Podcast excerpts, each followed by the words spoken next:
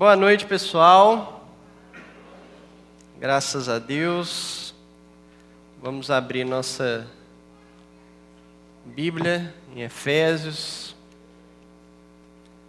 capítulo 5, para a gente dar continuidade.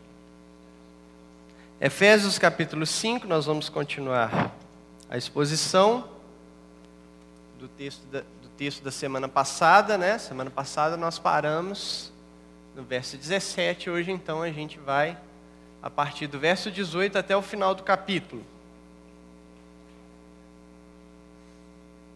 Efésios 5, a partir do verso 18. Diz assim a palavra do Senhor: Não se embriaguem com vinho que leva à libertinagem, mas deixem-se encher pelo Espírito falando entre si com salmos, hinos e cânticos espirituais, cantando e louvando de coração ao Senhor, dando graças constantemente a Deus Pai por todas as coisas, em nome do nosso Senhor Jesus Cristo. Sujeitem-se uns aos outros por temor a Cristo. Mulheres, sujeitem-se cada uma a seu marido como ao Senhor Pois o marido é o cabeça da mulher, como também Cristo é o cabeça da igreja, que é seu corpo, do qual ele é o Salvador. Assim como a igreja está sujeita a Cristo, também as mulheres estejam em tudo sujeitas a seus maridos. Maridos, ame cada um a sua mulher, assim como Cristo amou a igreja e entregou-se por ela para santificá-la, tendo-a purificado pelo lavar da água mediante a palavra, e para apresentá-la a si mesmo como igreja gloriosa, sem mancha nem ruga ou coisa semelhante, mas santa e inculpável. Da mesma forma, os maridos devem amar cada um a sua mulher como a seu próprio corpo. Quem ama sua mulher, ama a si mesmo. Além do mais, ninguém jamais odiou o seu próprio corpo, antes o alimenta e dele cuida, como também Cristo faz com a igreja, pois somos membros do seu corpo. Por essa razão, o homem deixará pai e mãe e se unirá à sua mulher, e os dois se tornarão uma só carne. Este é um mistério profundo. Refiro-me, porém, a Cristo e à igreja. Portanto, Cada um de vocês também ame a sua mulher como a si mesmo, e a mulher trate o marido com todo respeito. Vamos orar? Pai Celeste, mais uma vez te damos graças por essa noite, damos graças a Deus pela bondade do Senhor que acompanhou as nossas vidas ao longo dessa semana, a despeito de qualquer enfrentamento que tivemos, de qualquer situação com a qual tivemos que lidar, ainda assim reconhecemos a tua graça, a tua dádiva nas nossas vidas. Somos gratos pelo sustento do Senhor a nós e nós podemos afirmar, de fato, até aqui o Senhor nos ajudou.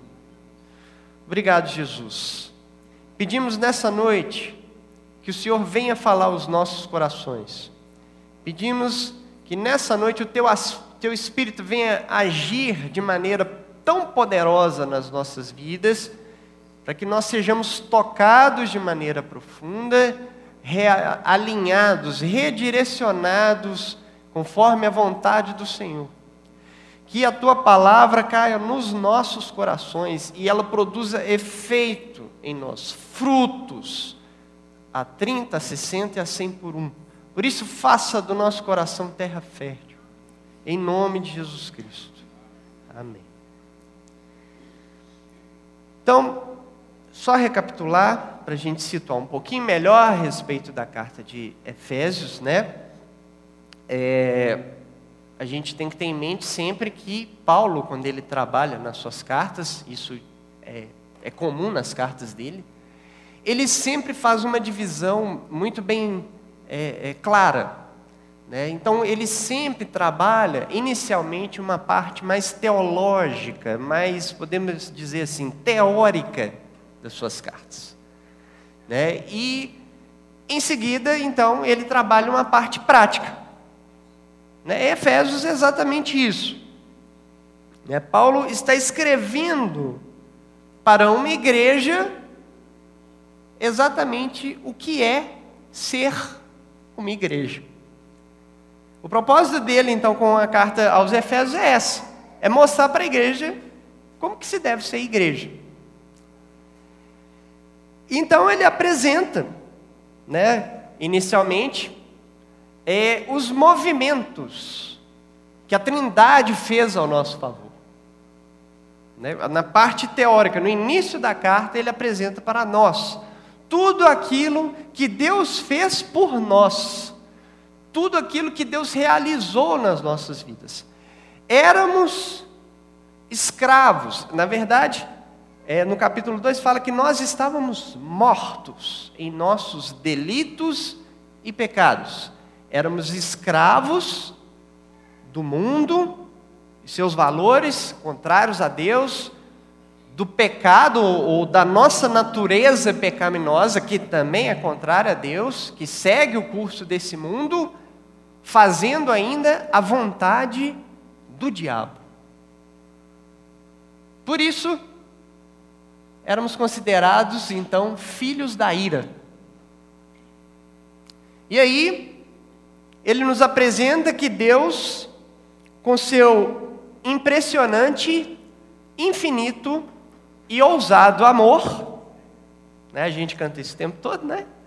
E é isso mesmo. O seu impressionante, infinito e ousado amor nos deu vida juntamente com Cristo. Nos libertou desses, desse império, desse dom, desses domínios, dessas coisas que nos dominavam, que eram contrárias a Deus, e nos ressuscitou com Cristo.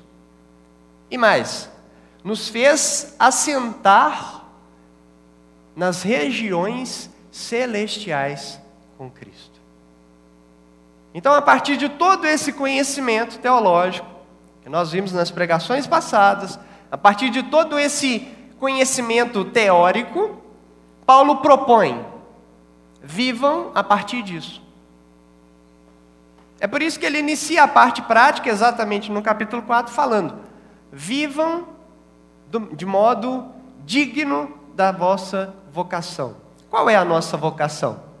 A nossa vocação, no próprio capítulo, ele nos explica que é chegarmos à medida da estatura de Cristo, ou seja, expressar a Cristo nessa vida, expressar a Cristo nesse mundo. Essa é a nossa vocação, é assim que nós devemos viver. Ele trabalha então diversas características que a igreja precisa apresentar, como a unidade, apresenta, ele apresenta diversas características nas nossas vidas que tem que vir para fora, e é interessante a forma como ele faz isso, né? Ele não simplesmente dá uma ordem negativa, não faça tal coisa, mas imediatamente ele também dá uma contra-ordem. É como se os nossos hábitos que antes eram contrários a Deus agora precisam ser reorientados e manifestarem, sendo agora orientados em direção àquilo que Deus espera que nós sejamos, para que manifestemos a Cristo. Por exemplo, ele fala: não furtem. Mas não é simplesmente deixar de furtar. Ele dá uma contra-ordem. Antes, trabalhem para que vocês tenham com que compartilhar com os pobres. Então não é simplesmente de, é subtrair, deixar de subtrair do outro, né, através do furto, mas agora é você trabalhar para que você possa dar, doar, compartilhar. Então assim os nossos hábitos, eles precisam ser reorientados. O outro que ele fala é: não, não falem mais mentira, antes falem a verdade. Não é só deixar de fazer o que é ruim, mas fazer o que é bom em contraposição. E assim os nossos hábitos precisam ser reorientados para que se manifestem, é, para que, que eles manifestem Cristo nas nossas vidas. Essa é a no, nossa vocação. No final das contas, seremos todos ou devemos todos ser imitadores de Deus, né? buscando sempre a vontade do Senhor para isso, colocando a vontade do Senhor acima das nossas.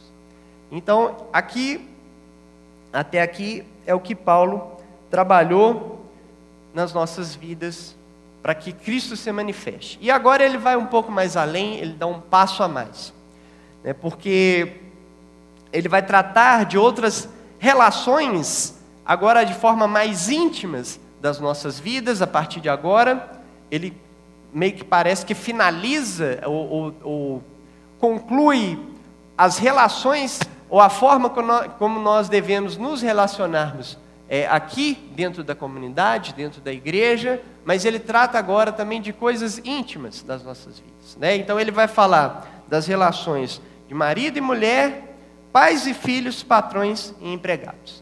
Esses dois últimos vão ficar para a semana que vem, hoje nós vamos ver só o primeiro, que é uma um bocadinho de coisa aí, né? e na verdade é um assunto até relativamente delicado para nós. Né? E, e hoje, né, mas a partir de hoje mesmo, ele vai nos dar uma chave para que nós entendamos o ponto de partida no qual é, essas relações devem estar fundamentadas para que a gente possa, de maneira adequada, alinharmos, reorientarmos conforme a vontade de Deus. E essa chave, então, que eu estou falando, está aí exatamente no verso 18, quando ele diz assim: não se embriaguem com vinho, que leva à libertinagem, mas deixem-se encher pelo Espírito. Nesse versículo ele faz um contraste né, entre a embriaguez e o encher do Espírito. Nós vamos ter que ver os dois, né? Mas o propósito que, com o qual ele fazia esse contraste é porque lá em Éfeso, e óbvio, né, dentro da cultura grega, era uma, uma cultura politeísta, então tinha diversos deuses, e um deles se destaca aqui, que parece que é o que Paulo está exatamente, é, de certo modo, aqui combatendo, que é o deus Dionísio, né, o deus dos excessos, da, do vinho, das orgias. Ele também é conhecido com seu nome romano como Baco. E é exatamente o culto a Baco de onde vem a expressão bacanal. Bom, falei bacanal, você sabe exatamente o que, que é. Né? O culto a esse Deus, a essa divindade, era dessa forma aí que você pensou. Tão complexo que era. Né? Então, muito regado a bebida, muito regado é a orgias mesmo. Então, quando Paulo fala assim, não se embriaguem com vinho, é como se ele estivesse dizendo: não tomem vinho como se vocês estivessem em uma festa abaco. Antes, encham-se do Espírito. Né? Quando ele faz essa comparação, ele está falando exatamente. É, é, é por isso que ele justifica. Ao vinho em excesso, que leva à, libertinagem. Bom, abrir um parênteses aqui porque a gente precisa esclarecer algumas coisas, né? Primeiro, a Bíblia não proíbe o consumo de bebida alcoólica. Só que existem vários textos bíblicos em que ela faz uma crítica veemente à embriaguez. Exatamente, esse, esse versículo aqui é um deles. Né? A embriaguez que leva à libertinagem. É, assim, aí fora, né, pessoal, é, fala que o crente não bebe, né? O crente é aquele povo que não bebe, né? Que pelo seu, pela, por causa da sua religião, ele deixa de beber. A gente é um pouquinho mais inteligente que isso, né? Na verdade. Né? Por quê? Porque a gente conhece o contexto brasileiro. Ele conhece, nós conhecemos esse contexto em que a bebida alcoólica ela destruiu e destrói até hoje famílias, né? relacionamentos, é, traz é, situações complexas como violência doméstica, está muito atrelado à, bebida alcoólica. Né? Acredito que é, é bem possível que na sua família você tenha algum caso de pessoas que bebiam é, de maneira desregradas e sempre foi um problema.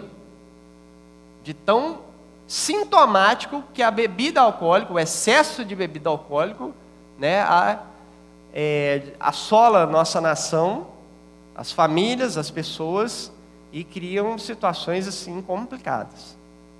Então a gente faz essa análise, né? Nós somos cristãos e temos essa percepção. Além disso, na nossa cultura, é, a bebida está sempre atrelada, eu vou usar uma expressão aqui, talvez ela esteja errada, mas dentro de um senso comum, ela vai fazer sentido para você. Então a bebida alcoólica está sempre atrelada à vida boêmia, né? aquela vida é, da, do barzinho com a roda de samba e que geralmente acabava ali ou em prostituição ou em confusão, até porque é, em tempos mais antigos esses locais eram exatamente do lado de prostíbulos, né? E aí sempre tinha esse, esse tipo de associação. Então, por que, que a gente não bebe aqui no Brasil? A gente não bebe aqui no Brasil exatamente porque nós queremos nos distanciar dessa cultura. Nós queremos realmente separarmos tanto desse viés do, da problemática do álcool nas famílias, quanto da associação álcool à libertinagem. É por isso que a gente não bebe. É por isso que aqui no Brasil o crente não bebe. Então, assim, fica bem claro para você essa noite, né? Você não está liberado para beber. Né? Por quê? Se você quiser beber, acho melhor você ir para a Alemanha. Porque lá, na verdade, se você não beber, aí você já afronta a cultura de lá. Né? Então você precisa sempre tomar sua cervejinha. Ou então você vai para um país nórdico, que aí é até uma questão de sobrevivência. Né? Se você não bebe, morre congelado. Né? Então, mas aqui no Brasil, melhor não. Por quê? Porque senão você vai escandalizar as pessoas, né? você vai ter essa associação, uma cultura deturpada, e aí a gente prefere não fazer, até porque a gente não é escravo disso. Né? Então, se a gente não é escravo, facilmente a gente consegue abrir mão, não vai ser um problema para nós. Né? Porque é curioso, né? Porque tem alguns irmãos aí que descobriram que a Bíblia não proíbe beber, e aí agora eles bebem até entornar, até cair, né? E ser carregado para a glória de Deus. Né? É isso aí. O pessoal abusa mesmo, não sabe lidar com a liberdade, né? Talvez essa liberdade que eles pensam que, ele tem, que eles têm, na verdade, não é tão livre assim, porque eles acabam se escravizando novamente a essas questões aí, infelizmente. Então, nós precisamos ter esse tipo de bom senso para que a leitura que a gente faz da sociedade seja correta e as nossas ações coerentes, ok? É, e é exatamente isso que Paulo faz aqui. Ele está lidando com a sua cultura, com a cultura da sua época. Né? É por isso que ele fala que é melhor você se encher do espírito do que você se embriagar. É, agora, o outro lado também a gente tem que dar uma explicadinha, né? Porque o pessoal parece que lê esse versículo aí da seguinte forma: Não se embriaguem de vinho mas se embriaguem do espírito. E aí acontecem umas coisas esquisitas, né? O cara começa a rodar sem parar, né? Aí ele cai no chão, né? E um monte de gente cai no chão, aí faz umas coisas que assim, que de repente se ele estivesse bêbado seria melhor, né? Que acaba envergonhando a gente, né? Também da mesma forma. Mas não é o ponto. Gente, não tem nenhum problema. Eu já rodei muito nessa vida, já caí também. Entendeu? Já preguei os outros na parede também, isso aconteceu, né? Mas o ponto do texto não tem a ver com esse tipo de experiência estática, ou seja, do êxtase. Simplesmente. O ponto aqui tem a ver com o que vai seguir, né? Nos próximos versículos. É isso aí que determina se você realmente é cheio do Espírito. Não são as suas manifestações estáticas que vão determinar. O que vai determinar que você é uma pessoa cheia do Espírito é o que vem a seguir aqui, porque isso tem a ver com valores e comportamentos morais. Né? Então, está aí nos versos é, 19 e 20 a resposta de como que eu sei que eu estou cheio do Espírito. Aí nos versos 19 e 20 diz assim: falando entre si com salmos, hinos e cânticos espirituais, cantando e louvando de coração ao Senhor, dando graças constantemente a Deus Pai por todas as coisas, em nome do nosso Senhor Jesus Cristo. Esses versículos, esses dois versículos, claramente falam então do culto público. Fala das nossas relações. Né? É a forma como nós temos comunhão uns com os outros. É... Agora, é curioso, percebe uma coisa, que essa manifestação de culto que está falando, ela, ela tem interação, né? falando entre vós. Né? Não é uma coisa individualizada, como tem. É, eu não sei, alguém um dia falou que a adoração ela é individual. Não. Adoração é coletiva. Não existe adoração, eu adoro aqui e o meu irmão que se vira para lá. Não existe isso. Adoração é comunitária comunitária. Né? E o crente adora cantar. Né? O crente canta em toda situação. É uma festa de aniversário, ele canta. Né? É um, um, um encontro, uma reunião em casa, o crente canta. É um velório, o que, que o crente faz? Ele canta. Porque o crente gosta de cantar, ele gosta de expressar o, o seu amor, sua devoção a Deus dessa forma. Então ele canta. Né? Isso aí desde atrás. Né? por isso que, ele, que, ele, que, que essas três palavrinhas aí, né? salmos, hinos, né, cânticos espirituais, elas são praticamente sinônimas.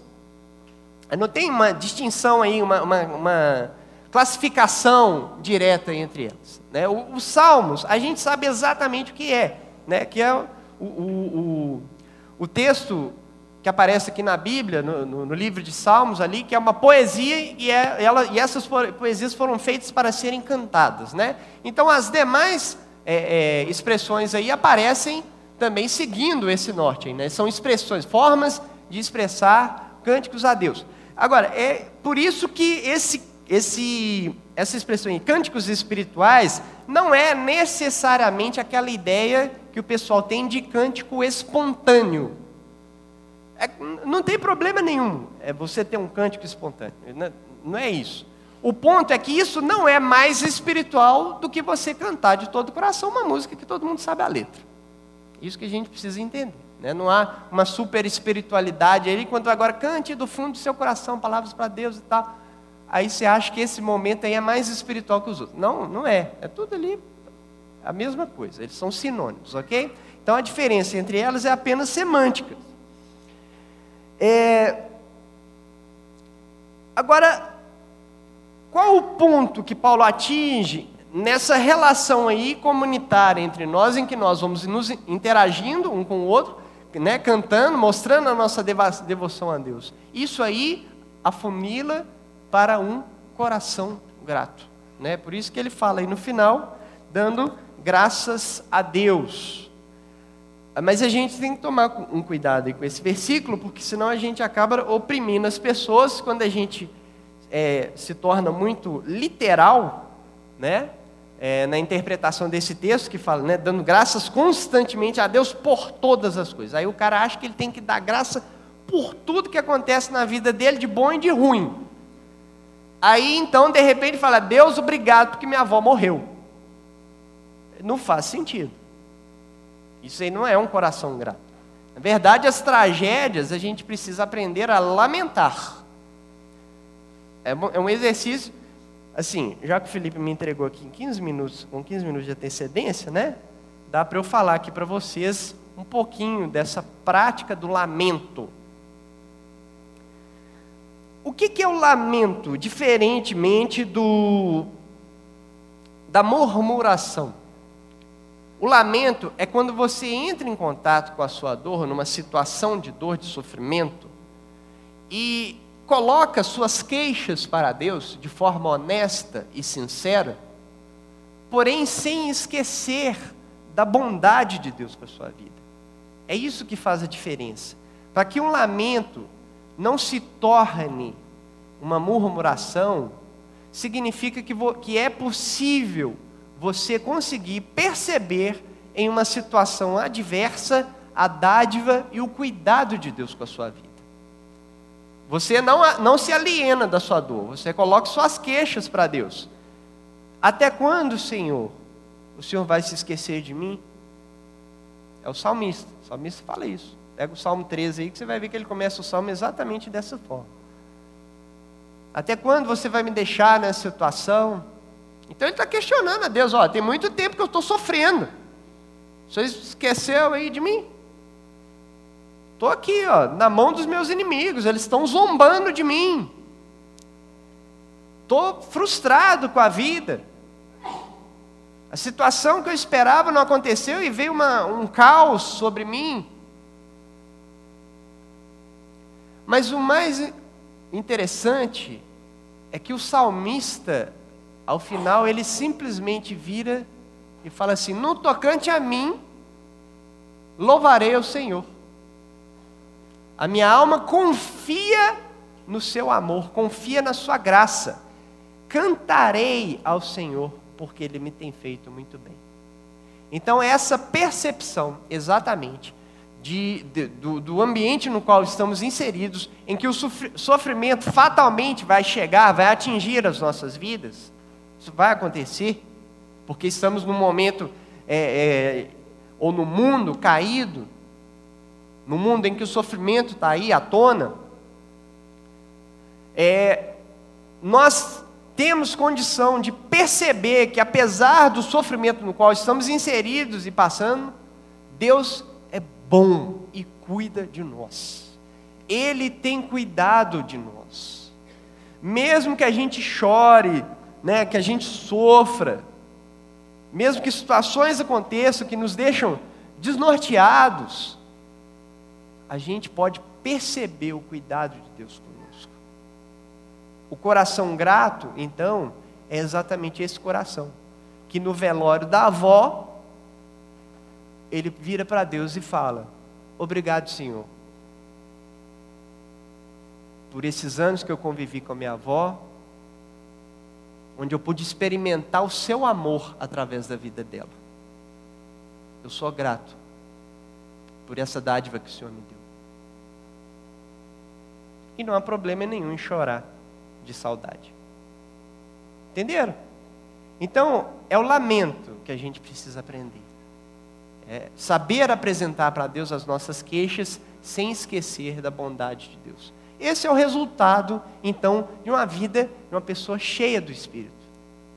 É uma pessoa que ela sabe lidar com seus irmãos, que ela interage com seus irmãos. Eu, eu lendo esse texto, me veio é, uma, uma alegoria que, assim, é, só de forma ilustrativa, é como se a nossa fala uns com os outros fosse tão preciosa, tão doce, que ela é como se fosse música no ouvido dos irmãos. É uma alegoria bem forçada. Mas, gente, como ilustração, tá? Vocês me perdoem.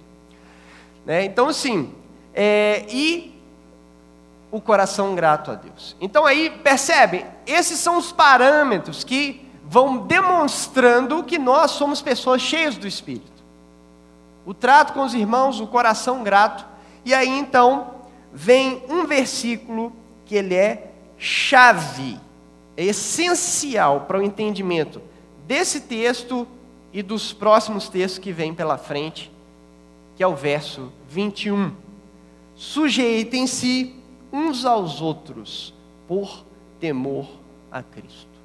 Então, qual é, no final das contas, o maior sinal que você é uma pessoa cheia do Espírito Santo?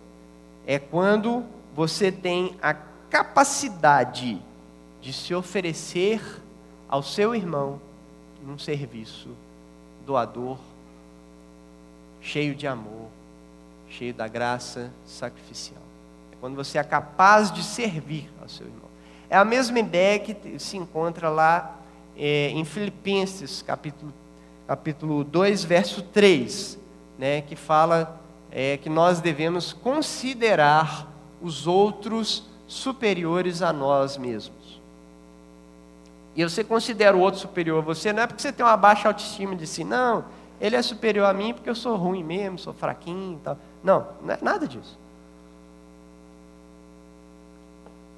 Você considera o outro superior a si porque você é, entendeu exatamente o, o movimento que Cristo fez em nosso favor e aí você é capaz de doar, se doar ao seu irmão, de se submeter ao seu irmão com um serviço humilde. Essa é a ideia, né? Cristo fez exatamente isso. Ele tinha tudo para engrandecer a si mesmo. Tinha tudo para se engrandecer. Ele é o rei do universo. Né? No entanto, ele preferiu servir até a morte. Então, como é que você é cheio do Espírito Santo? Sabe que você é cheio? É quando você tem essa capacidade de servir o seu irmão. De uma forma plena, é, é, não é desmedida, não é? Fica essa palavra, desmedida. Sem, sem, restrições na sua vida. Né? É, é, voluntária e tal. E assim, exatamente nesse modelo né, de, de, de, de sujeição mútua, de serviço mútuo, é que Paulo trabalha as relações que virão.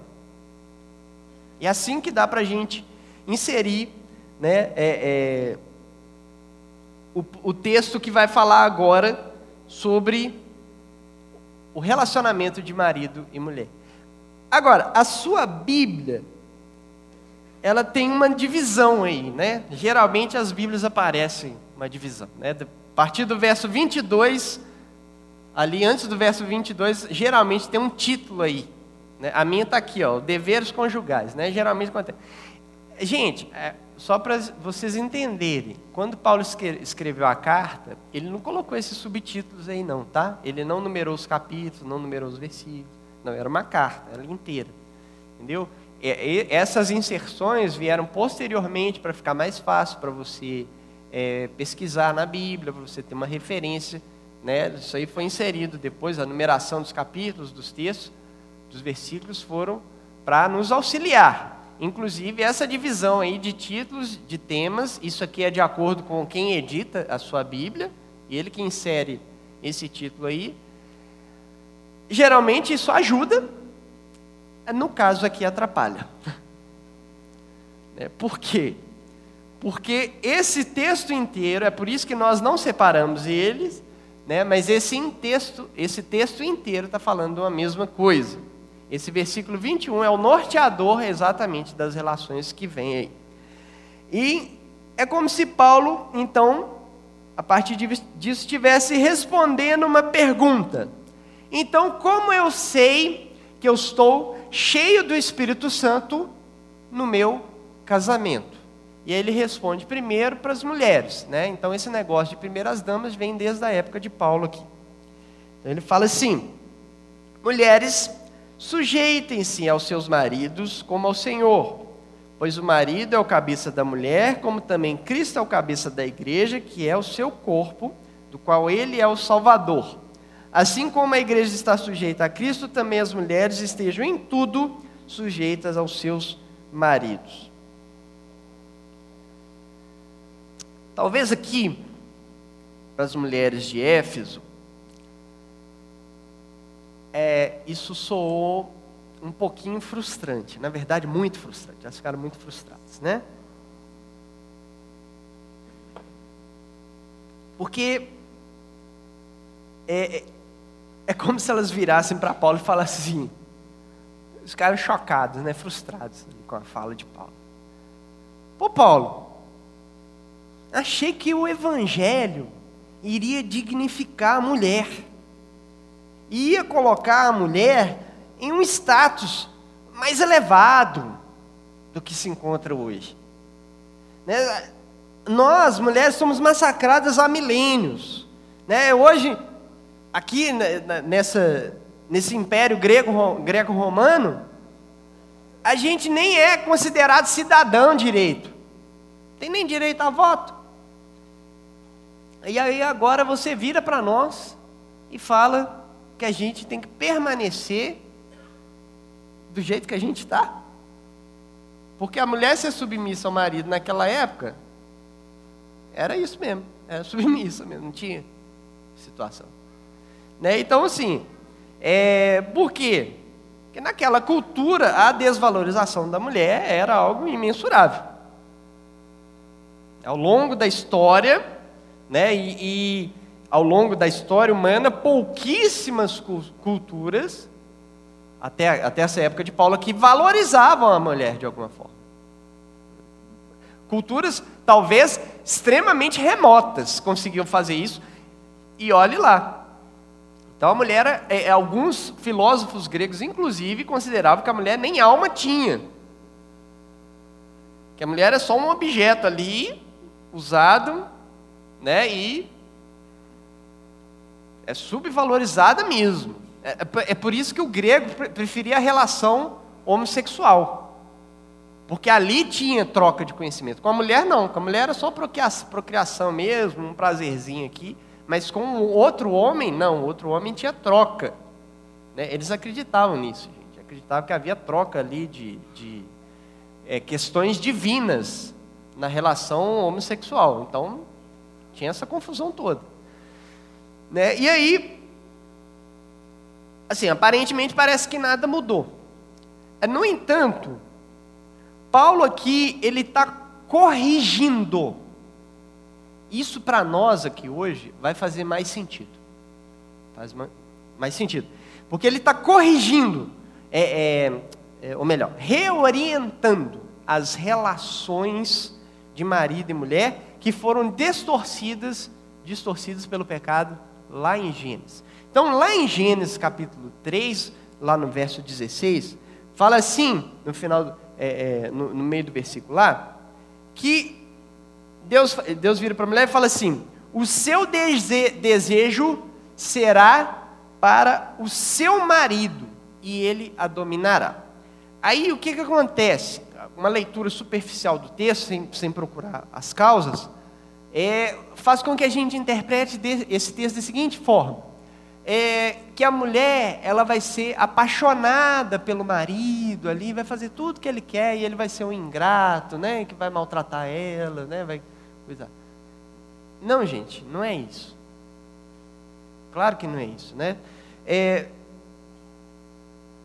Então, o que, que significa falar que a mulher, o desejo da mulher será para o teu marido? Isso aí, o, o, a gente encontra num outro texto, logo após, ali no capítulo 4, no verso 7.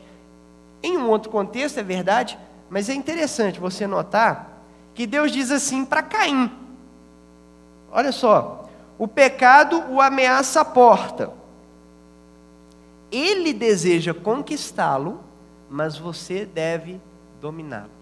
E aí, quando você pega as duas frases no hebraico, você vê que as duas frases são idênticas são as mesmas palavras. Então, quando fala assim, que o desejo da mulher é para o seu marido, não é porque ela vai ser apaixonada, é porque ela quer dominar a relação. Esse é o ponto. Então, desde a antiguidade, desde a queda, é que vem a ideia da mulher ser dominadora da relação. Então, mulher, quando você reage de certo modo, assim, querendo tomar as decisões à frente de tudo, etc., né, esse furacãozinho aí, tá, a explicação está aqui. Né? E Paulo, então, o que, o que, que ele está apontando aqui?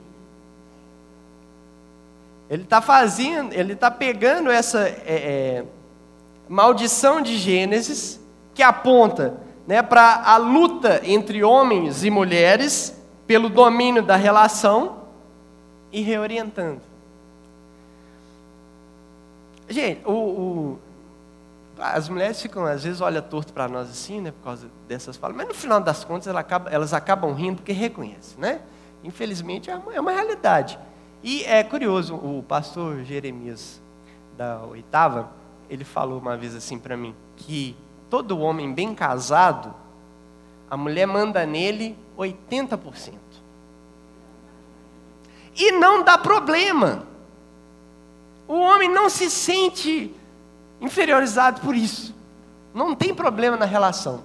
Só dá problema porque ela quer mandar nos outros 20. Se você riu é porque provavelmente isso é. Pois é. Então Paulo está reorientando a relação. Ele está pegando essa relação, a relação e realinhando com a vontade de Deus. Por quê? Qual que é o problema disso? Da mulher ter é, é, é, esse senso aí de tomar a frente das coisas. O problema disso é que na antiguidade, especialmente, quando a mulher, pela primeira vez, levantou a sua voz para o marido e falou assim: Olha, eu não concordo muito com você, não. O que, que o marido fez? Ele levantou a mão e desceu na cara dela, para ela aprender nunca mais a levantar a voz e discordar dele. E assim veio ao longo da história, em todas as, as civilizações, as mulheres sendo massacradas pelos homens. Porque o homem é mais forte fisicamente, ele se impôs pelo físico. Então, essa é a ideia. A mulher tenta conquistar o marido e o marido, por ser mais forte, domina no sentido de massacrar a mulher. E é por isso que Paulo vira para os maridos e diz: Maridos, amem suas mulheres, assim como Cristo amou a igreja e entregou-se a si mesmo por ela, para santificá-la, tendo-a purificado pelo lavar de água mediante a palavra, e apresentá-la a si mesmo como igreja gloriosa, sem mancha nem ruga ou coisa semelhante, mas santa e inculpável. Da mesma forma, os maridos devem amar as suas mulheres como a seus próprios corpos, que quem ama a sua mulher ama a si mesmo. Além do mais, ninguém jamais odiou o seu próprio corpo, antes o alimenta e dele cuida, como também Cristo faz com a igreja. Isso aqui, na época dos Efésios, é que era de fato escandaloso. Então, nessa sociedade, né, é, machista e exclusivista, para a qual Paulo está escrevendo, era um escândalo ele virar e falar que o homem devia amar a sua esposa de maneira sacrificial. Era um escândalo ele falar que o marido deveria se entregar para a mulher de maneira sacrificial, do mesmo jeito que Cristo fez por sua própria esposa, que é a igreja. Gente, era o que Adão tinha que ter feito. Né? Há uma discussão aí, se no momento ali do, do da, da, conversa da, da, da Eva com a serpente, é, se Adão estava presente ou ele estava longe. Então você tem uma discussão aí. O fato é o seguinte: se ele estava perto, ele foi omisso e coadunou com ela. Se ele estava longe, na hora que ele chegou, ele sabia o que tinha acontecido e ainda assim tomou partido do que Eva tinha feito. Mas o fato é que o que deveria ter ocorrido era Adão ter apresentado Eva para Deus, falado: oh, Senhor, a Eva comeu, como é que a gente faz? E, e Deus viraria para ela e falaria assim: Olha, ela vai ter que então morrer, porque o salário do pecado é a morte. E o Adão viraria para Deus e falaria: Não, eu morro por ela. Eu morro por ela. Para que ela viva, para que o Senhor restaure e eu tomo o lugar dela. Isso é que deveria ter acontecido. Foi exatamente isso que Cristo fez. Pensa, na, na nossa relação com Cristo, nós como, nós como noiva de Cristo, enquanto igreja, Cristo fez isso.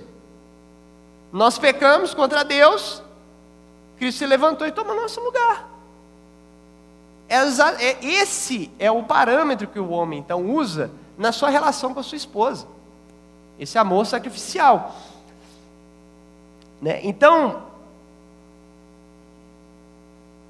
uma coisa que acontece às vezes, que eu, assim, eu fico pensando, né? eu já vi vários casamentos em que o pastor vira, aí ele vira para o homem e fala assim: Ó, você é o sacerdote do lar, você é o profeta, você é aquele que vai buscar a vontade de Deus para sua família. E aí ele vira para a mulher e fala assim: Você é submissa ao seu marido. Bom, isso é uma baita de uma escorregada. Por quê? Porque o, o, os reformadores recuperaram para a igreja um princípio que a Bíblia é, norteia, chamado de, que eles chamaram de sacerdócio universal de todos os santos. Né? Aquela fala lá em Pedro, né? 1 Pedro né, que nós somos nação eleita, sacerdócio real. Então, isso aí está falando de homens e mulheres. Então, da mesma forma que o homem é profeta, a mulher é profetiza do lar. Que o homem é boca de Deus na vida da sua esposa, a esposa é boca de Deus na vida do seu marido. Se o homem é sacerdote, a esposa é sacerdotisa. Então não tem essa superioridade na relação. O que nós temos aqui são funções distintas, papéis distintos. Né? E aí, em cima disso, então, né, já falei bastante sobre o texto aí, tá todo mundo é, com aquela né, cócegazinha. Tá, mas então qual que é o papel? Eu quero saber o papel do homem e da mulher no casamento. Eu quero que você me explique esse trem aí de submissão, de, de, de ser o cabeça na relação. Né? Então vamos lá. Primeira coisa, o versículo norteador dessa relação é o versículo 21. Sujeitem-se uns aos outros. Sujeitem-se uns aos outros. Esse é o versículo, é o preâmbulo, é o que norteia tudo na relação. Né? E segundo, então já que Paulo começou pelas mulheres, também vou começar por elas, né? que a mulher, por causa da queda, então tem esse desejo de controlar tudo, mandar em tudo. Para elas, a orientação de Paulo é: não façam isso, não queiram, não queiram tomar o controle da relação. Não queiram tomar o controle da relação. Por quê? Porque vocês estarão fazendo exatamente a vontade da carne. Então, quando a mulher quer tomar o controle da relação, o que está manifestando ali é exatamente a vontade da carne. É por isso que para a mulher, às vezes, é, em certo sentido, é difícil se submeter, é quase uma morte.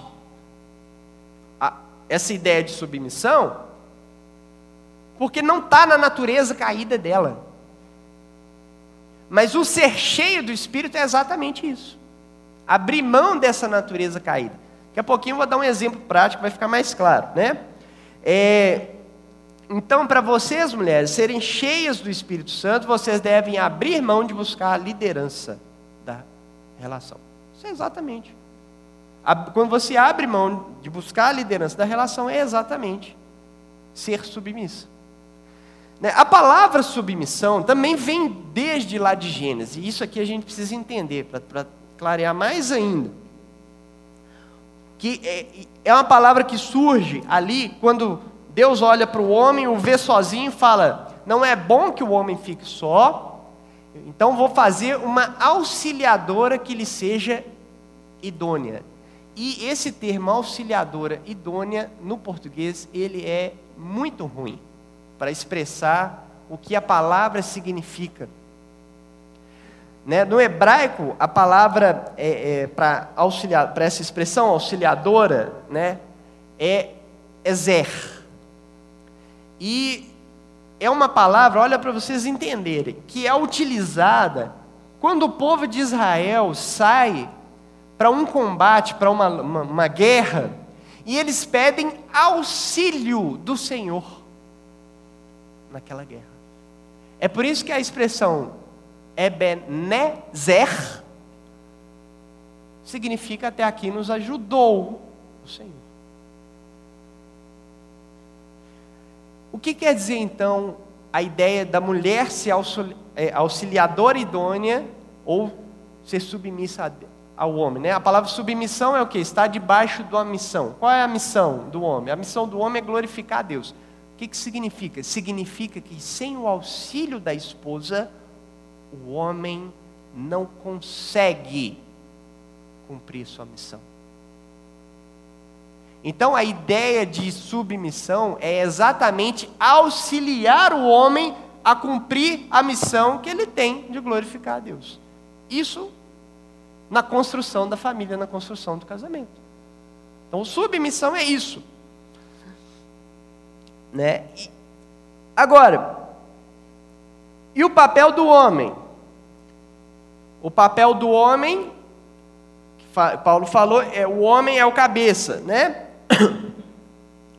Só que o homem só é cabeça na relação, no mesmo agir de Cristo. Ou seja, o homem ele só é ou reconhecidamente vai ter essa autoridade ou essa liderança na relação a partir do momento que ele age da mesma forma que Cristo agiu, que é não pensando em si mesmo, mas pensando na família.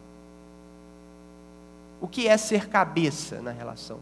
É você não pensar em si, mas pensar na sua esposa e na sua família em primeiro lugar. Isso é ser cabeça. Isso é ser o líder. Né? Poderia ilustrar que o homem, então, é, é aquele que pula na frente da família para proteger. Pula na frente da família para proteger, para guardar a sua família. Então, para um exemplo, de forma prática, para a gente ver como isso funciona, eu tirei desse livro aqui. É um dos melhores livros, se não o melhor livro que eu já li a respeito de casamento. Né? É, significado do casamento do Tim Keller, no qual ele escreve junto com a sua esposa, né? sua esposa Cat. Então, Tim Keller, significado do casamento. Gente, vale, você quer aprender mais, saber mais sobre casamento, sobre o relacionamento, seus, compra esse livro, leia, vai ser muito bom para você.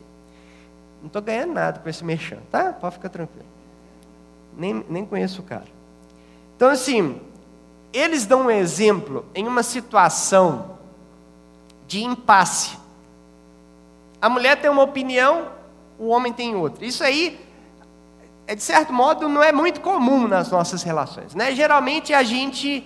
É, é, nós acabamos resolvendo ali com o nosso cônjuge as decisões de uma maneira mais simples, até. Mas, numa situação de impasse, como que acontece? Como é que se resolve? Então, eles têm esse exemplo aqui deles.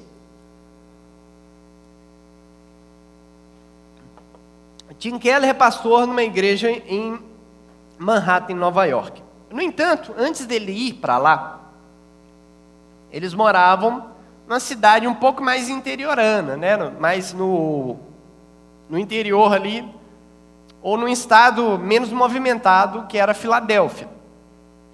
Então, estavam bem alojados, e o Tim recebe esse convite para ir pastorear ou começar um trabalho, começar uma igreja em Nova York.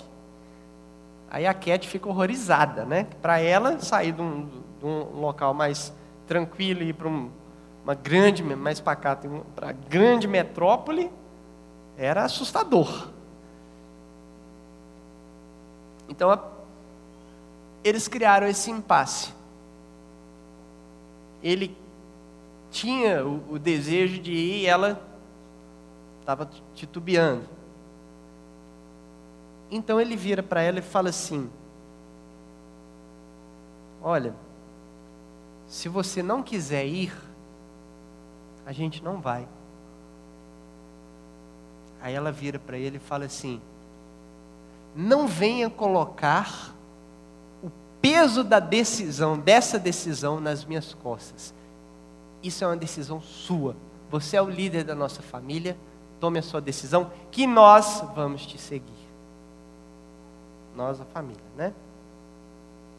Qual é a ideia? Percebe? ele, de certo modo, entrega para ela e ela então devolve para ele a decisão. Então funciona assim. A relação entre marido e mulher, ser cabeça, ser submisso, funciona dessa forma. Um querendo servir ao outro. Por isso que é o versículo 21, sujeitai-vos uns aos outros. Né? E aí, né, com essa ideia de, é, de que não há um dominante e o outro abaixo, né, mas uma parceria, é por isso que Paulo fecha o texto no verso 33, falando: Portanto, cada um de vocês também ame a sua, a sua mulher como a si mesmo, e a mulher trate o marido com todo respeito. Agora, e o solteiro? Né? Levando em consideração aqui que boa parte aqui ainda é jovem que não casou. Como é que o solteiro fica nessa história? Vou ler os versículos que faltam e já vou falar. Então, a, primeira coisa que o solteiro tem que ter em mente é esse versículo 30 aí. Pois somos membros do seu corpo, ou seja, somos membros da igreja. Por, por essa razão o homem deixará pai e mãe, se unirá à sua mulher, os dois se tornarão uma só carne. Né? Esse é um mistério profundo, refiro-me, porém, a Cristo e à igreja. Então, alguns pontos para conscientizar você que é solteiro, você que é solteira. Primeira coisa que o solteiro tem que ter em mente é que ele é casado com a comunidade. É o que Paulo fala lá em Coríntios.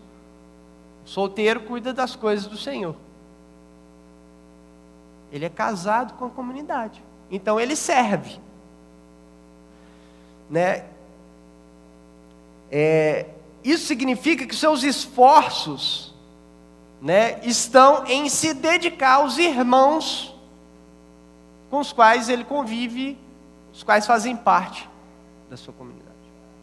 Segunda coisa que o solteiro tem que ter em mente, que é muito importante: casamento não é redentivo.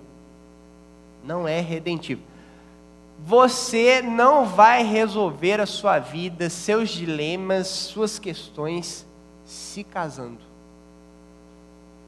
Não vai.